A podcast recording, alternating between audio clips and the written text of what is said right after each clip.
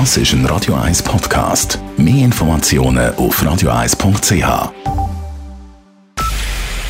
Es ist 9 Uhr. Radio 1, der Tag in 3 Minuten. Mit dem Alles Kral. Das Zürcher Duo im Ständerat heißt auch in der nächsten Legislatur Rudi Noser, FDP und Daniel Josic, SP.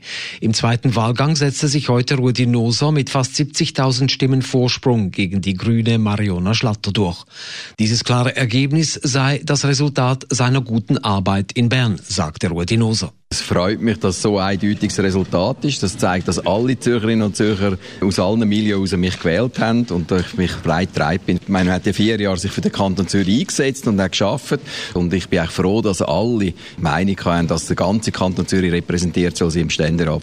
Bei der Grünen Mariona Schlatter hielt sich die Enttäuschung in Grenzen, wie sie selbst sagte. Sie sei vor vier Wochen in den Nationalrat gewählt worden und freue sich nun auf diese Herausforderung. Selbstverständlich brauche ich jetzt mal einen Tag ein bisschen Ruhe. Bin froh, ist der Wahlkampf vorbei. Aber wir haben bereits schon diese Woche die ersten Fraktionssitzungen. Wir haben eine riesige Fraktion. Wir haben sehr viele kompetente Leute. Ich freue mich irrsinnig auf die Aufgabe. Die Wintersession im Bundeshaus beginnt in zwei Wochen. Zweite Wahlgänge für den Ständerat gab es heute in fünf weiteren Kantonen. Die größte Überraschung gab es im Tessin. Dort wurde der langjährige CVB-Ständerat und Fraktionspräsident Filippo Lombardi abgewählt. Ihm fehlten lediglich 45 Sitze auf Marina Carobbio von der SP, die bisherige Nationalratspräsidentin. Mit ihr zieht erstmals eine Tessinerin in den Ständerat ein, neben Marco Chiesa von der SVB. Er schnappte der FDP den Sitz weg. Im Kanton Bern scheiterte die Grünen-Präsidentin Regularitz mit einem Angriff auf den vakanten bürgerlichen Sitz. Gewählt wurde Werner Salzmann von der SVB und Hans Stöckli SP wurde im zweiten Wahlgang bestätigt. Die St. Galler Vertretung wurde bestätigt mit Benedikt Würth CVP und Paul Rechsteiner SP. In Zug verteidigte die FDP ihren Sitz und im Kanton Solothurn die SP. Noch offen sind die zwei Sitze des Kantons Aargau sowie ein Sitz in Schwyz und der Sitz des Halbkantons Basel-Land. Die zweiten Wahlgänge finden dort nächsten Sonntag statt. Die Stadt Zürich wird künftig mehr Geld für die Entwicklungshilfe ausgeben. Das Stimmvolk sagte Ja zum Gegenvorschlag zur 1%-Initiative. Die Ausgaben für Entwicklungshilfe betragen neu mindestens 0,3 und höchstens ein Steuerprozent pro Jahr, je nachdem, wie gut es der Stadt finanziell geht. Der Stadtzürcher Finanzvorsteher Daniel Leupi freut sich über dieses klare Bekenntnis. Damit setze sich in Zürich eine lange Tradition fort. In den 70er Jahren hat man schon das erste Mal einem analogen Beschluss schon Ja gestimmt. Und das ist ein klares Zeichen, dass die Stadt Zürich nicht nur eine Buchnabelsicht hat, sondern auch in die Welt rausschaut und, und, und in dem Sinn auch mit den Ärmsten von der A, mit dem Sinn solidarisch ist. Und das ist jetzt wieder bestätigt worden. Das finde ich ein sehr schönes Zeichen. In einem ersten Schritt beantragt der Stadtrat nun, dass die jährlichen finanziellen Mittel für die Entwicklungshilfe von drei auf acht Millionen Franken angehoben werden. Auch die anderen drei Vorlagen wurden gut geheißen. In Wollishofen wird nun die neue Schulanlage Alment gebaut.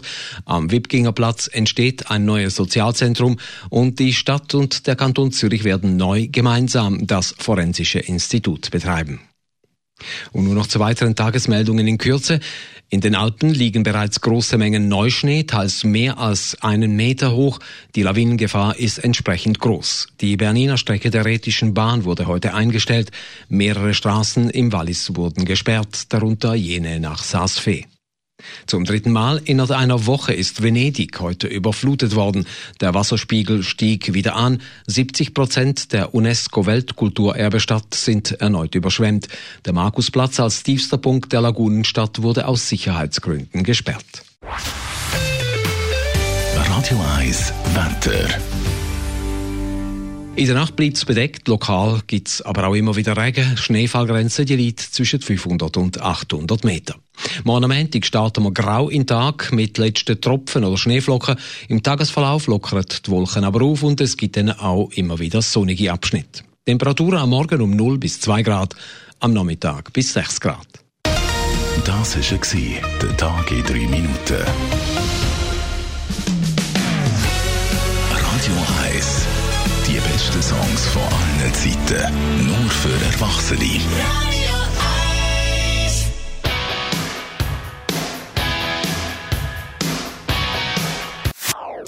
Das ist ein Radio 1 Podcast. Mehr Informationen auf radio1.ch.